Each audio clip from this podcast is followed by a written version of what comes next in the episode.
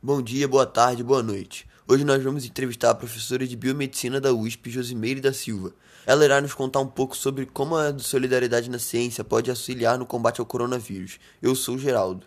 Fala pessoal, eu sou o Bernardo. E nós somos o Entre B e G.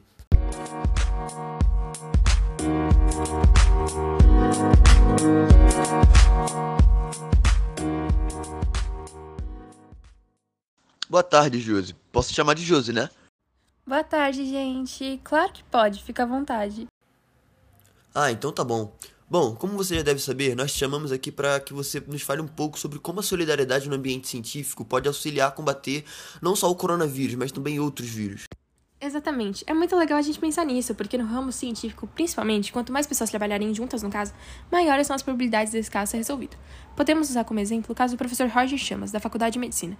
Ele recebeu e-mails de diversos pesquisadores, estudantes de doutorados, professores da USP e de outras universidades. Eles ofereceram seus serviços, sem ninguém precisar pedir ou solicitar. Esse é um perfeito exemplo de solidariedade. E até é emocionante falar. Nossa, realmente muito legal. É, enquanto você estava falando, eu fiquei refletindo. Realmente é muito importante né, essa autonomia de ajudar o próximo por vontade própria. Isso não só ajuda nas pesquisas, mas também faz com que a pesquisa seja mais proveitosa.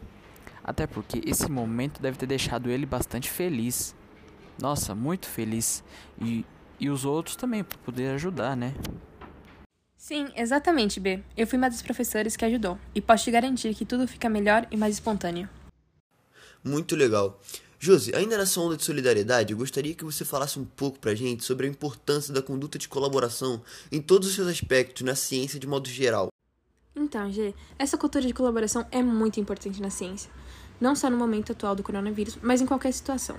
Atos simples como doações, empréstimo de equipamento e equipamentos adicionais de outros laboratórios podem nos ajudar muito, por exemplo, a descobrir a cura para o Covid, que é um vírus com alta capacidade de proliferação.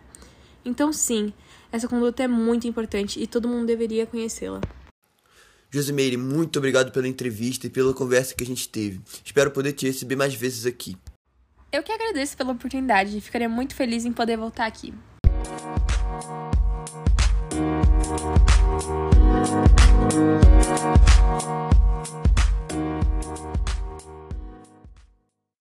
E esse foi o Entre B e G da semana. Espero que todo mundo tenha gostado e até a semana que vem. Tchau, tchau.